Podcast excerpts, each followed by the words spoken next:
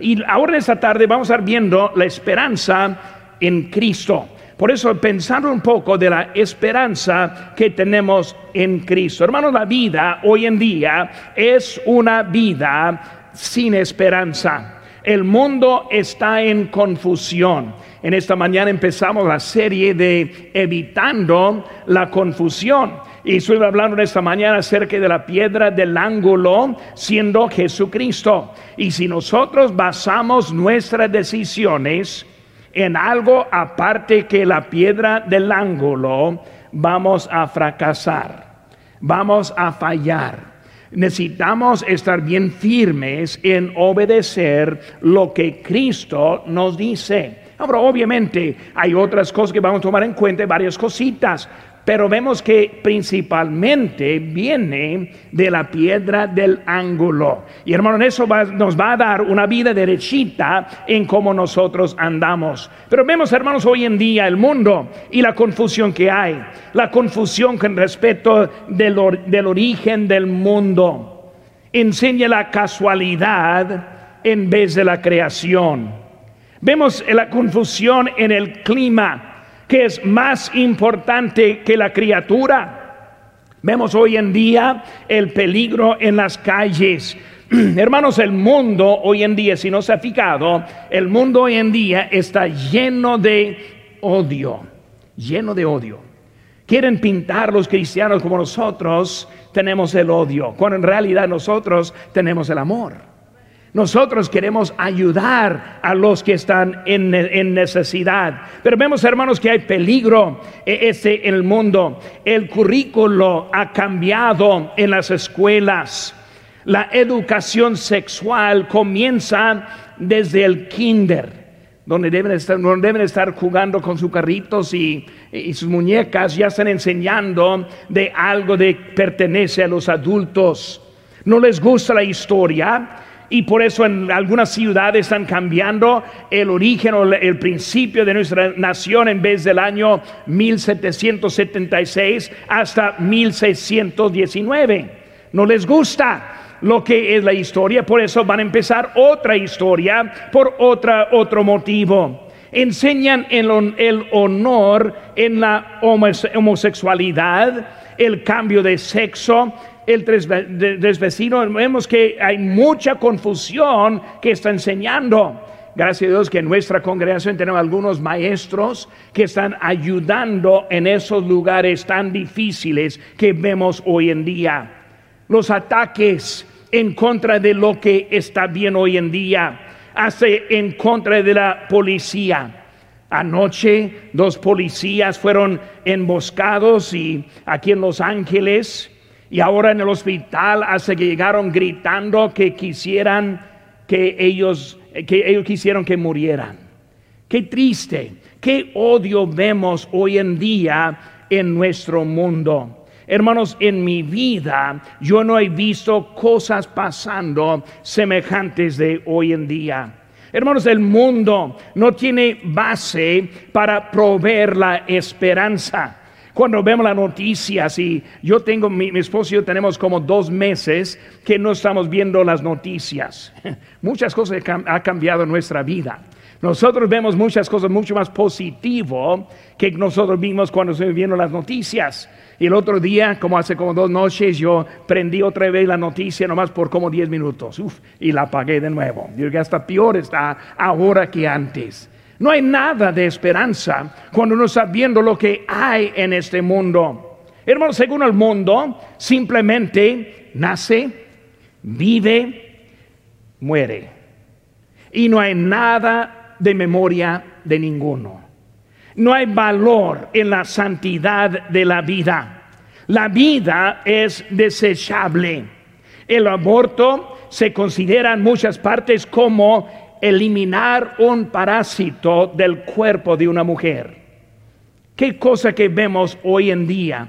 El jueves en Portland, Oregon, una de las ciudades más violentas que tenemos hoy en día, pasaron una ley para eliminar el uso de tecnología para identificar los delincuentes de los disturbios recientes. O sea, Simplemente no van a identificar quiénes son los que están robando y matando y quemando, que ellos van a dejarles a ellos con la libertad y no los pobres vecinos que están viviendo en todo ese caos. Hermanos, este es el mundo que vamos a entregar a mis nietos. Yo no estoy muy contento con esa idea. ¿Qué necesitamos? ¿Qué es el cambio? ¿Qué es la cosa que va a ayudar a este mundo? Hermano, no es algo en la política que va a ayudar. No es algo allá afuera que va a ayudar. Lo que va a ayudar es transformando las vidas para Cristo ganándoles uno por uno al Señor Jesucristo. Hermanos, en Él encontramos la esperanza. Hermanos, el mundo nos habla mucho acerca de estos días. Quiero que busquen conmigo, hermanos, ahora el libro de Segunda Timoteo, capítulo número 3. Segunda Timoteo, capítulo número 3. Quiero que leamos unas cositas que en realidad es para animarnos, porque muchas veces escuchamos las, estadísticas y podemos desanimarnos, pero en realidad debe animarnos. Dice aquí en Segunda Timoteo 3, 1, también debe saber esto, que en los postreros días vendrán tiempos peligrosos, porque habrán hombres amadores de sí mismo avaros, vanagloriosos, soberbios, blasfemos, desobedientes a los padres, ingratos, impíos, sin afecto natural, implacables, calumniadores, intemperantes, crueles, aborrecedores de lo bueno. Si se están identificando alguna de esas cosas hoy en día, traidores, impetuosos, infatuados, amadores de los deleites más que de Dios, que tendrán apariencia de piedad, pero negarán la eficacia de ella. A estos evita. Está hablando de estos tiempos en que nosotros estamos viviendo hoy en día. Pasamos unos versículos ahí atrás, más adelante dice en versículo 12, y también todos los que quieren vivir piadosamente en Cristo Jesús padecerán persecución. Vemos que los días en que vivimos, hermanos, de este miércoles en ocho días, vamos a empezar un estudio del libro de Apocalipsis, que va a ser un libro este, que estamos viviendo hoy en día en varios aspectos. Pero en 1 Tesalonicenses habla de eso. En versículo, capítulo 4, versículo 13 dice, Tampoco queremos, hermanos, que ignoréis acerca de los que duermen, para que nos entristezcáis como los otros que no tienen esperanza, porque el Señor, con el Señor mismo, con voz de mando, con voz de arcángel y con trompeta de Dios descenderá del cielo y los muertos en Cristo resucitarán primero. Luego nosotros, los que vivimos, los que hayamos quedado, seremos arrebatados juntamente con ellos en las nubes para recibir al Señor en el aire y así estaremos siempre con el Señor. Y la última frase dice, por tanto, alentaos los unos a los otros con estas palabras. Hermanos, pronto viene el Señor.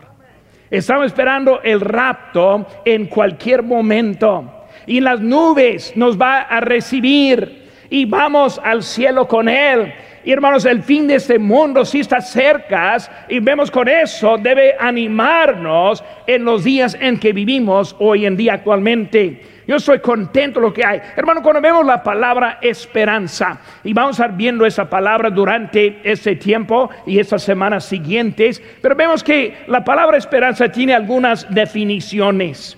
Una definición de la palabra esperanza es como esperanza como un querer.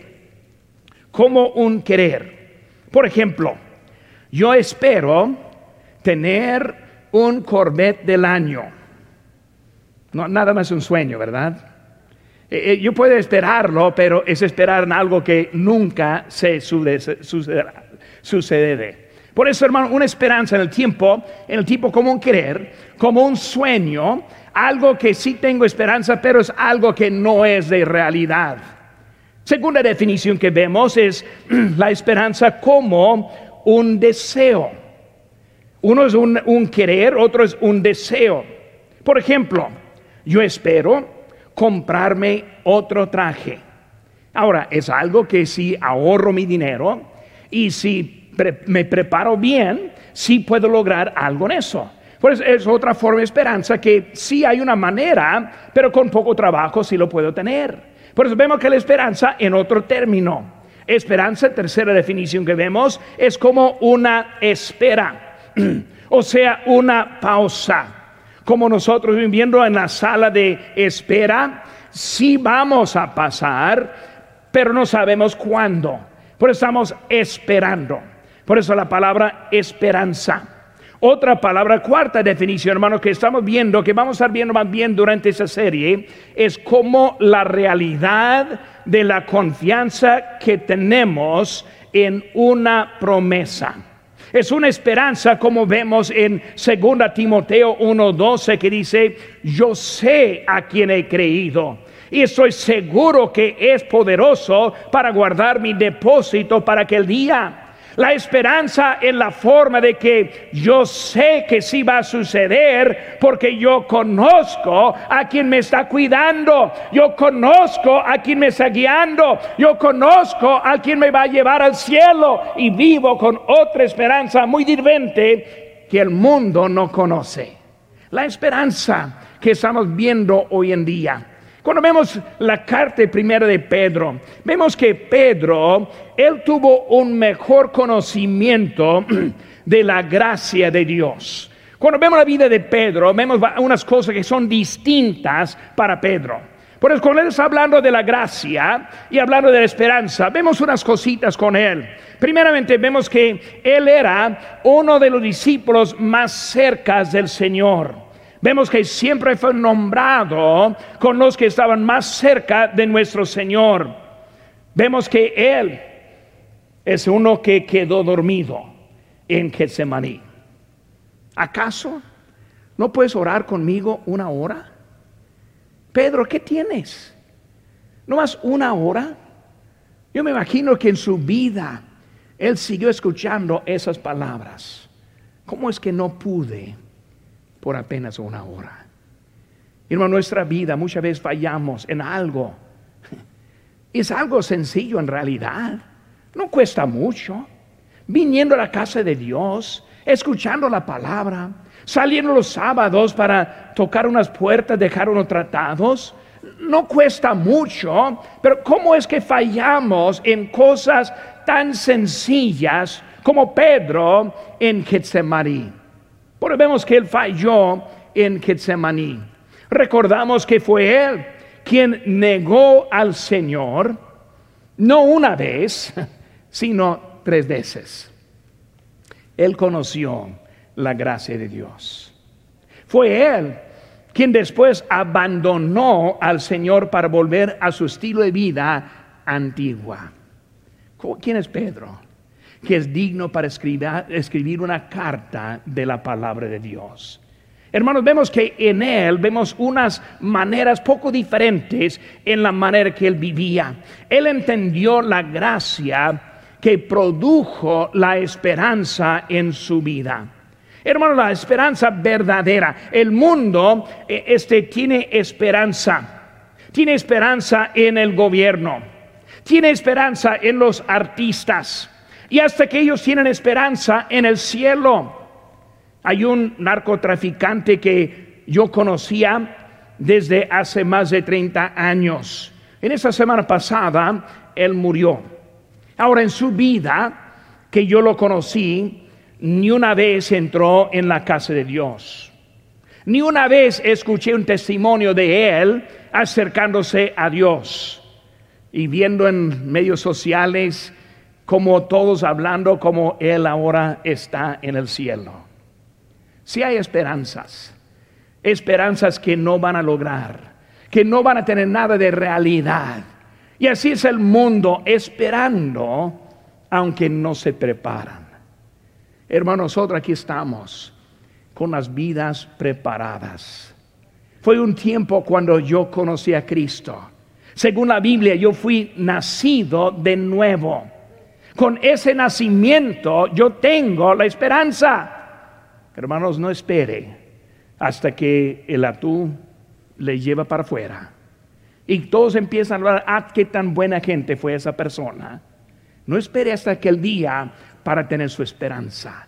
El mundo ofrece esperanza, pero es esperanza que no vale mucho. La esperanza del mundo es como un deseo. Es un deseo sin disciplina, un, un deseo sin decisión. Hermanos, este no es una realidad con ellos. Pedro aprendió algo de la esperanza. Y hermanos, él vemos que él encontró tres verdades muy importantes en esta carta. La primera verdad que él, él aprendió era que la tierra no es mi hogar. Hermanos, mi hogar está en el cielo. Vemos la palabra en versículo 1, expatriados, hablando que no están en casa. Esa palabra expatriado no está hablando simplemente de su localidad, ubicación aquí en el mundo, sino hablando de que nosotros somos de otro mundo, el cielo. Y él vivía su vida con esperanza de otro mundo mejor que este. Pero ¿cuántos creyentes viven la vida siempre invirtiendo para este mundo? Nunca hay tiempo para Dios. Nunca hay dinero para la ofrenda. Nunca podemos hacer algo positivamente porque nunca hay tiempo. Y no sabiendo como Pedro está viendo con ese mundo para allá. Ahora, para empezar un poco en eso, hermano, vemos la segunda verdad. Dios usa la adversidad para fortalecer la fe. Primera verdad, su hogar es el cielo. Segunda verdad, que los problemas del mundo son para fortalecer nuestra fe. Ahora, para pensar en eso, con ellos, el emperador Nerón mandó que los creyentes fueran puestos en el coliseo para ser destrozados por leones como un tipo de deporte. Ellos sabían lo que eran problemas, dificultades en su vida. Fue Nerón, el, mismo Nerón, quien él este, mandó que los creyentes fueran empalados vivos. Nerón, el que hizo antorchas para sus fiestas, de los cristianos. Hermano, cuando hablamos de la esperanza, cuando entendemos en qué luz fue su esperanza, vemos que fue algo diferente que nosotros entendemos de la esperanza en nuestras vidas. Un poco después de la segunda carta de Pedro, vemos que ese mismo Pedro fue llevado para ser crucificado cabeza para abajo, hablando de la esperanza. Por eso la, adversidad es para fortalecer nuestra fe. en realidad, hermanos, debemos tener más fe ahora que tuvimos en marzo. Si está funcionando, si es la verdad, debemos tener más ganas de estar en la casa de Dios que antes. Debemos tener más ganas de servir a Dios que antes. La fe debe aumentar, como Pedro está explicando. Tercera verdad que vemos, hermanos, es que el fin de todo está cerca el fin de todo. Hermanos, muchas veces yo pienso, pues estoy cansado. Quiero tomar unos días libres. Pero hermanos, saben que un día vamos a poder descansar más. Toda la eternidad en la presencia. Hoy es el día de trabajo. Viene el descanso más adelante. Por eso él entendió que el fin del mundo se acerca. En el Pedro vemos la esperanza y la confianza en la promesa. Vemos, hermano, la primera cosa, hablando del escritor. Ahí en versículo 1 está hablando de Pedro, apóstol. Por eso cuando hablamos de ese escritor, vemos unas cosas interesantes acerca de él. Primera cosa vemos es su identidad. Cuando hablamos de su identidad, obviamente es Pedro. Cuando vemos su nombre original, su nombre original era Simón. ¿Por quién fue ese Simón que ahora vemos como Pedro? Simón, el hermano de Simón, este fue Andrés. Andrés, su hermano, fue discípulo de Juan el Bautista. Vemos que él estuvo siguiendo a él. Y cuando Andrés vio a Jesús, dejó a Juan para seguir a Jesús. Pues vemos ahora el hermano de Pedro es el primero que llegó a Cristo. Primero con Juan el Bautista y luego siguiendo de él hasta el mismo Señor Jesucristo. Fue Andrés quien trajo a Simón a Jesús. En Juan 1:41 dice, este halló primero a su hermano Simón y le dijo, hemos hallado el Mesías, que traducido es el Cristo. Hermanos, nosotros no sabemos a quiénes estamos llevando a los pies de Cristo. Yo estoy viendo a algunos aquí en esta congregación ahora que yo pasé a su casa, yo les hablé y ahora están aquí hoy en día. Eso me da algo de gozo. Yo no sé quiénes son. Yo no sé quiénes van a responder. Hace poco, unas tres, cuatro semanas, hablé con alguien y con interés esa semana le voy a buscar de nuevo. Hermanos, vemos que Andrés lleva a su hermano. ¿Quién es él? Simón. ¿Qué hace él? Ah, es pescador. Dice la Biblia que es uno que no, no puede hablar bien, no puede ser mucho. Un hombre sin letra. Un hombre que no era de estudios ¿Quién puede ser este hombre pescador tan, tan feo como es él, no sabiendo quién iba a ser? Vemos que Simón fue llevado por su hermano. Su nombre que fue dado era Cefas. Cristo le cambió su nombre. En Juan 1:42 dice, y le trajo a Jesús, y mirándole Jesús dijo, tú eres Simón, hijo de Jonás, tú serás llamado Cefas, que quiere decir Pedro su identificación nueva, identidad nueva. Hermanos, en Cristo debemos tener una nueva identidad. Si no tiene una nueva identidad, no entiende lo que es el gozo estar con el Señor. Cuando Él entra, Él nos cambia.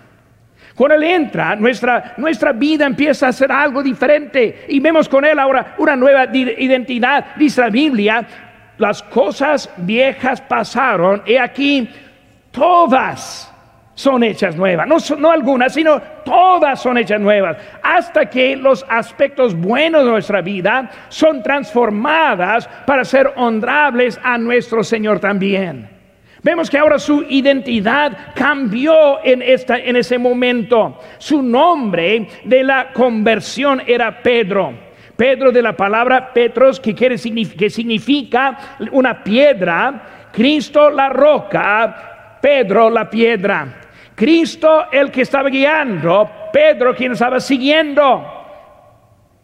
Ahora entrando, hermanos, a este culto, en esta serie que estamos aprendiendo.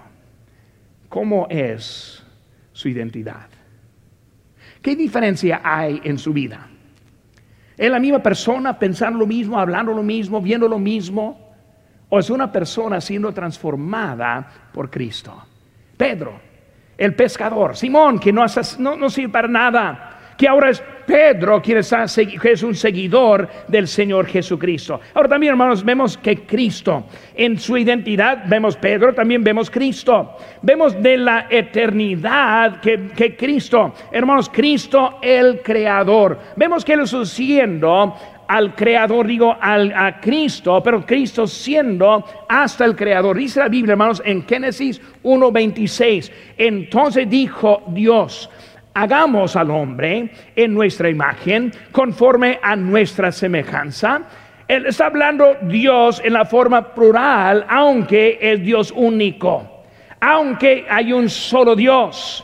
Cristo presente en la creación. En Juan 1.1, si tiene lugar hermanos, puede buscarlo ahora. Juan capítulo 1, versículo 1, y lo vamos a tener aquí en la pantalla, dice, en el principio era el verbo.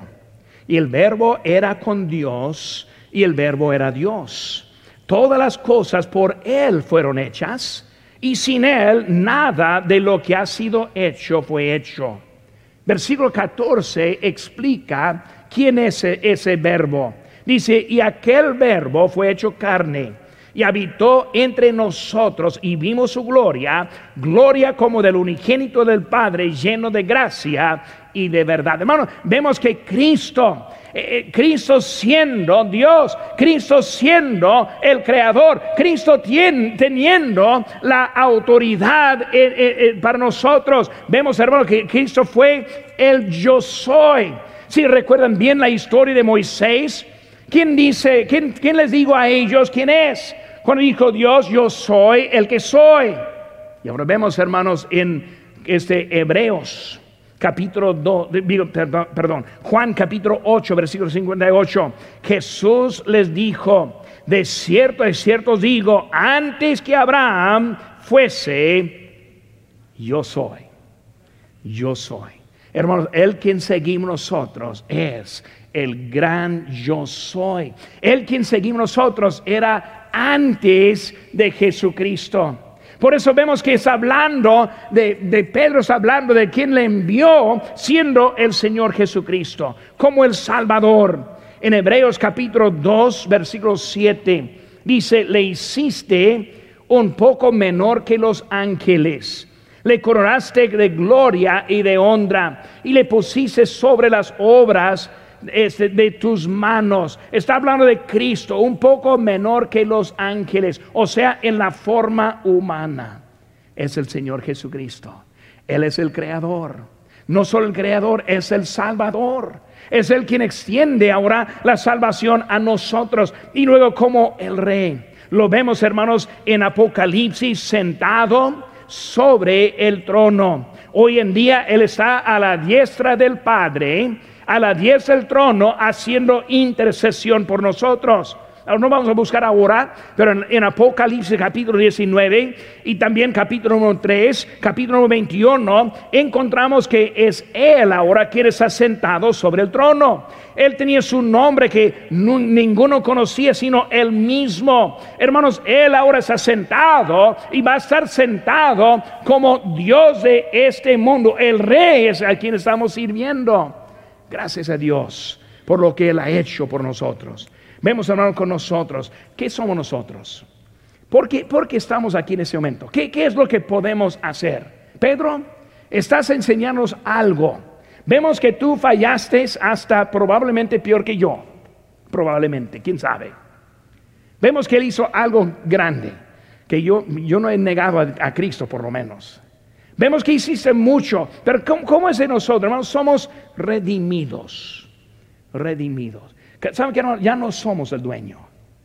Esta vida que tengo no me pertenece, sino pertenece a Cristo. ¿Cómo es que nosotros podemos tener la gloria, digo, la victoria en la vida? La victoria viene cuando entendemos quién es el dueño, quién manda. ¿Saben que hermanos como padre?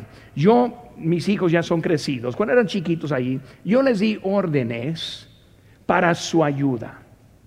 Muchas veces no entendían lo que estuve diciéndoles, pero siempre era para ayudarles, para madurarles.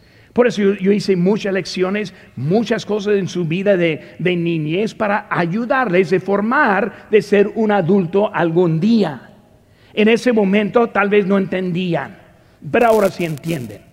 Ahora sí aprecian lo que fue hecho en aquel entonces. Hermanos, nuestro Padre quiere que nosotros le obedezcamos para nuestro bien.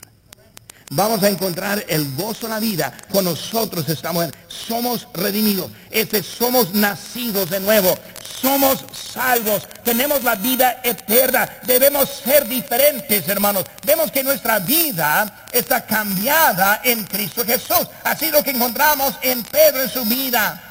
Hermanos, es el símbolo del bautismo. Cuando hablamos del bautismo, y yo espero que vamos a estar bautizando pronto otra vez, pero cuando pensamos del bautismo, ¿por qué nos bautizamos? Pues unos que queremos identificarnos con Cristo. Pero no es el único motivo. Busquen conmigo, hermanos, libro Romanos capítulo 6, por favor.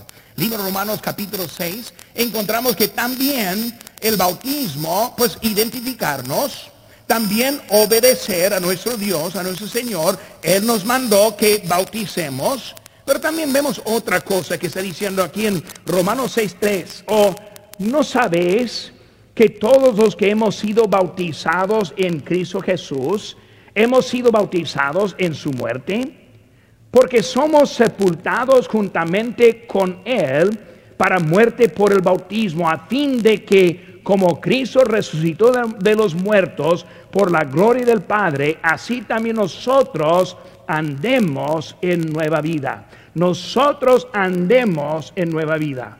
¿Saben qué, hermanos? El bautismo es símbolo. Debemos tomar en serio cuando nos bautizamos. Cuando nosotros bautizamos, bautizamos para andar en nueva vida. Mi vida está cambiada en Cristo.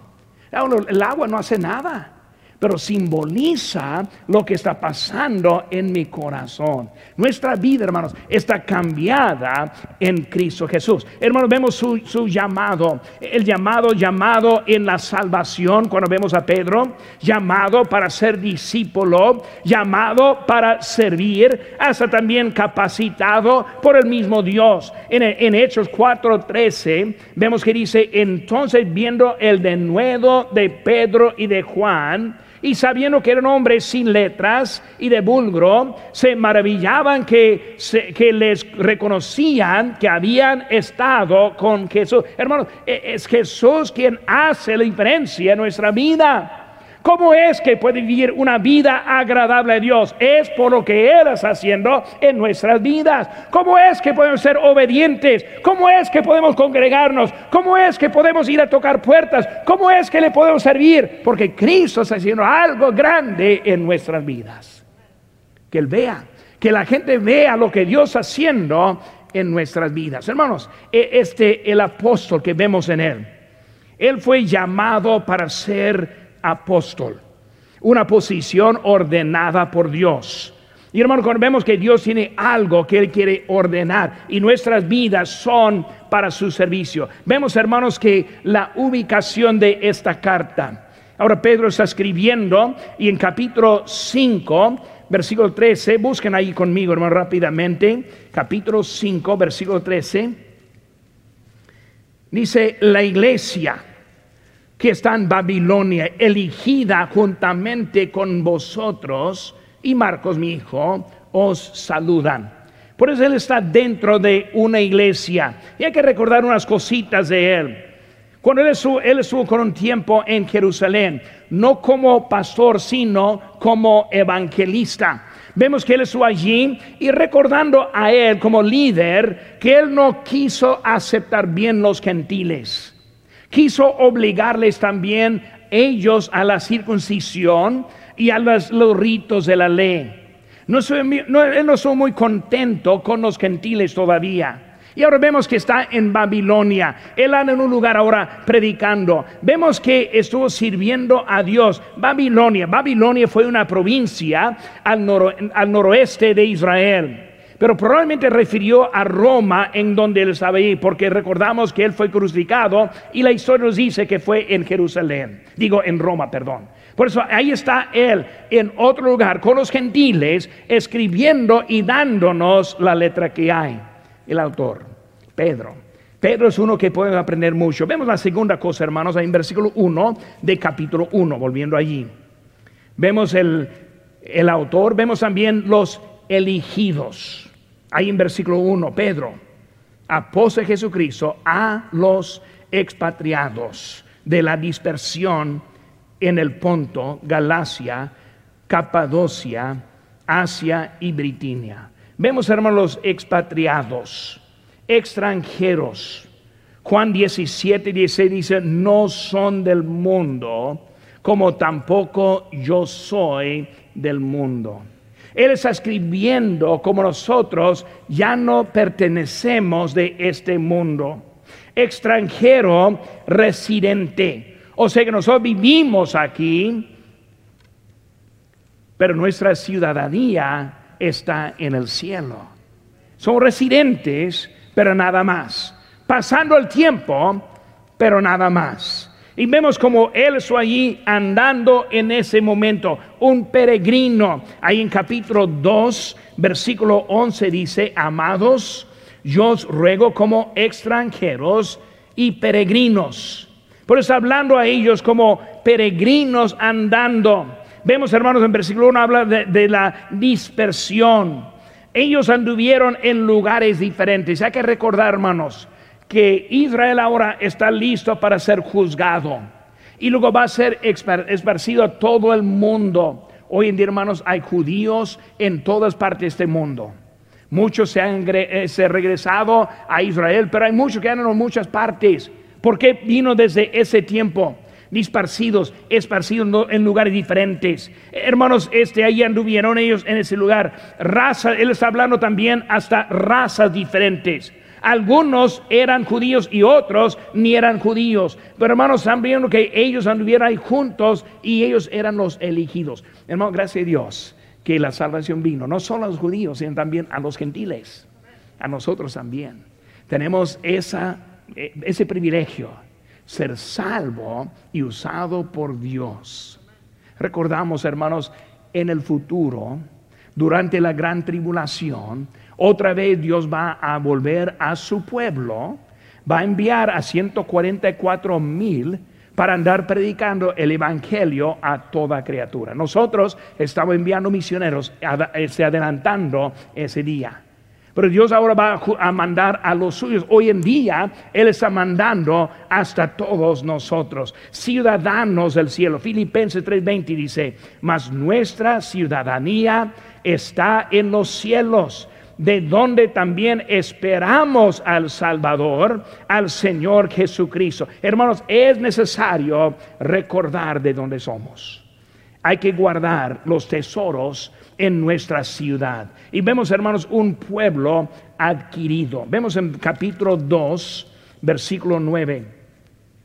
Dice más, vosotros sois linaje escondido real sacerdocio, nación santa, pueblo adquirido por Dios.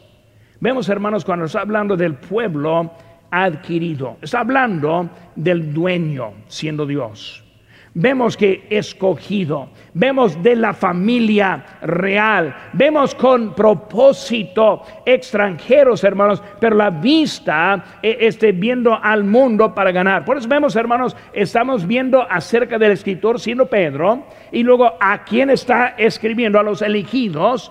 Y vemos, hermanos, también, número tres, el Evangelio. Capítulo 5, por favor, conmigo. Aquí estamos en primera a Pedro, primera de Pedro, capítulo 5, versículo 12. Dice, por conducto de Silvano, a quien tengo por hermano fiel, os he escrito brevemente, amonestándoos y testificando que esta es la verdadera gracia de Dios en la cual estáis Vemos unas cositas, hermanos, en el Evangelio. Vemos el apóstol ahora está representando lo que está enseñando. Juan, este, cuando hablamos de los, de los apóstoles, vemos que Juan es el conocido como el amado. Juan representa el amor.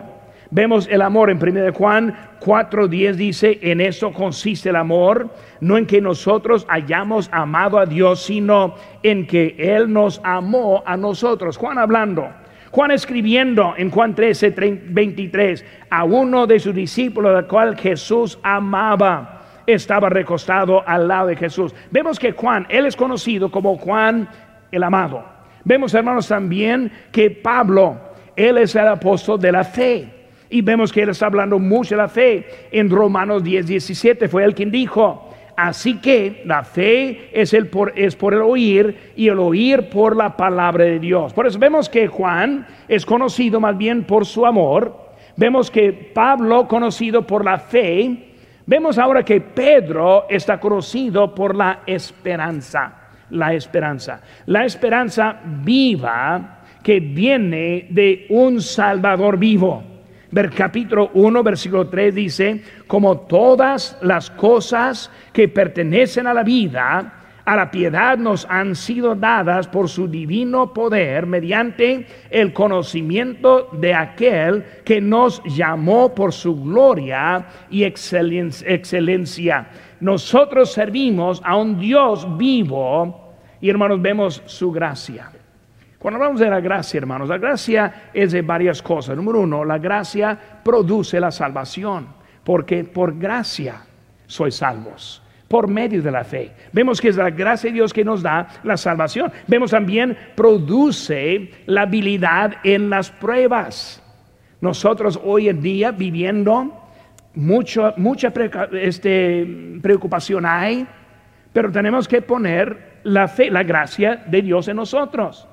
Cuando Pedro, digo Pablo estuvo hablando, dijo al Espíritu, basta mi gracia. Mi gracia es suficiente. Mi gracia te va a ayudar en esta dificultad.